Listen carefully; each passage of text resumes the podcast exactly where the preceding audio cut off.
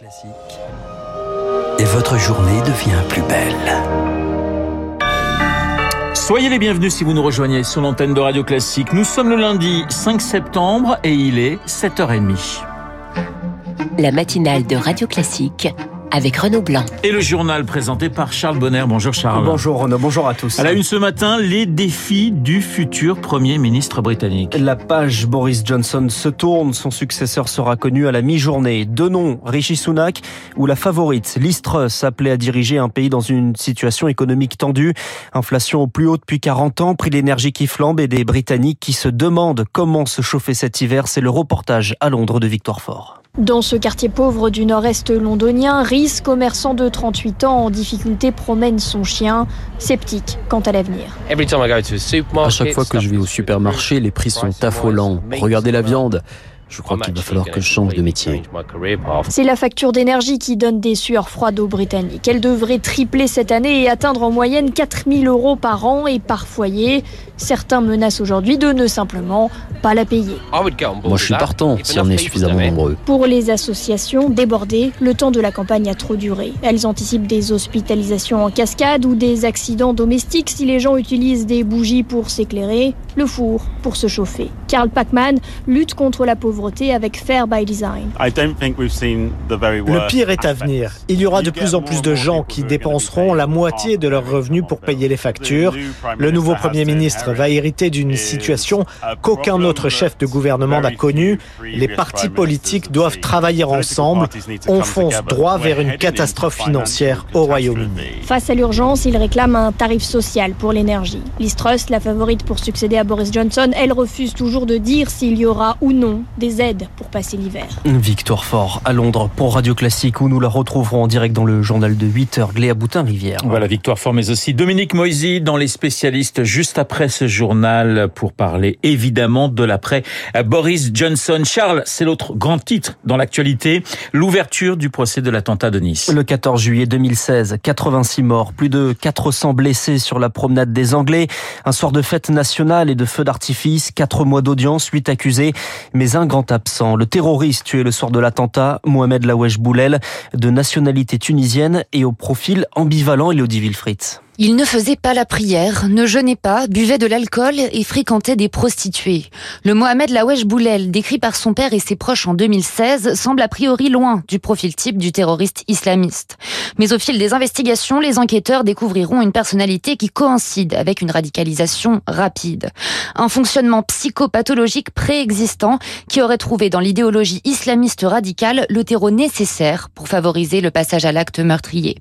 Arrivé en France en 2007, Mohamed Lawesh Boulel n'était pas fiché pour radicalisation, mais connu pour des faits de violence. Son ex-compagne déclara après l'attentat, il aimait me frapper la tête à coups de pied, il aimait voir le sang couler. L'enquête démontrera que l'attaque de Nice avait été minutieusement préparée pendant des mois. Des zones d'ombre subsistent. Des proches étaient-ils au courant? Dès aujourd'hui, trois des huit accusés comparaissent pour participation à une association de malfaiteurs terroristes criminels, notamment pour avoir été associés aux recherches du camion utilisé pour l'attentat, ce dont ils se défendent. Un procès qui se tient à Paris, retransmis en direct au Palais des Congrès Acropolis de Nice. Au total, 865 personnes se sont portées partie civile. 45 d'entre elles sont représentées par maître Olivia Chalut-Pénochet.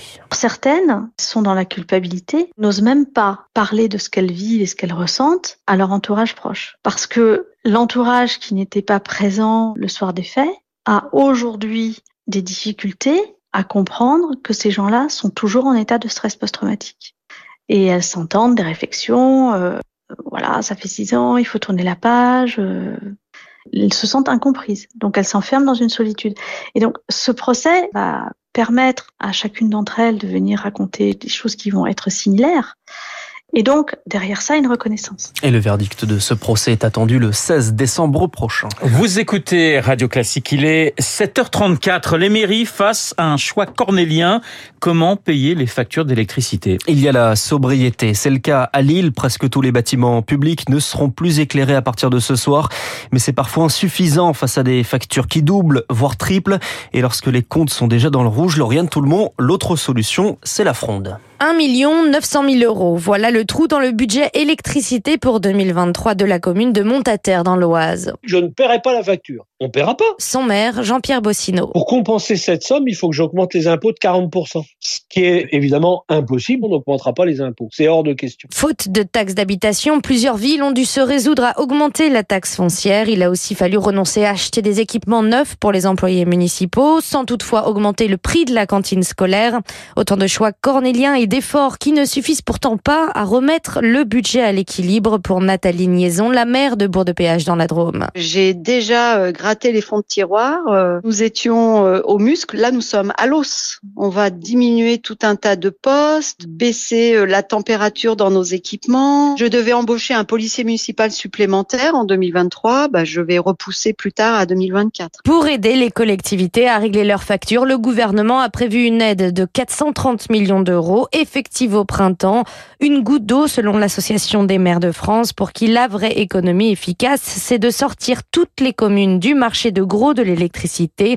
Il faut des prix réglementés. Des discussions en ce sens viennent de commencer avec le gouvernement. Lauriane Toulmont avec Zoé Pallier. Des maternelles fermées ce matin. Les ATSEM, les agents territoriaux qui sont employés, sont en grève en cause des demandes d'augmentation de salaire de 10%. Et puis Charles, l'Allemagne qui relance le débat sur les super profits en France. La coalition au pouvoir annonçait hier un plan d'aide de 65 milliards d'euros et une contribution exceptionnelle sur les entreprises qui bénéficient d'un effet domaine.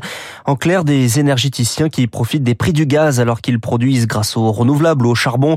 Le gouvernement allemand se défend d'une nouvelle taxe argumentaire reprise par Bruno Le Maire en réponse à la NUPES en France qui appelle à s'en inspirer. Au Chili, pas de surprise, la nouvelle constitution est rejetée par référendum. Elle devait tourner définitivement la page de l'ère Pinochet. Selon les premiers résultats, le non l'emporte avec plus de 60% des voix. Allez, on termine avec du sport, du tennis et Caroline Garcia qualifiée pour les quarts de finale de l'US Open. Victoire de la numéro 1 française face à Alison Rice qu'elle affronte l'américaine Coco Gauff mardi prochain chez les hommes. Le tenant du titre, Danil Medvedev, est éliminé par le grec Nick Kyrgios. En basket, les Bleus sont en huitième de finale de l'Euro, bousculés hier soir mais vainqueurs face à la Hongrie 78 à 74. Et puis du football enfin, de la Ligue 1, pas de changement à la tête du classement. Paris et Marseille toujours à la tête. Lance deux points derrière accrochés hier par Reims 1-1 en clôture de la journée. Monaco s'est imposé 1-0 face à Nice. Le journal de 7h30 présenté par l'excellent Charles Bonner.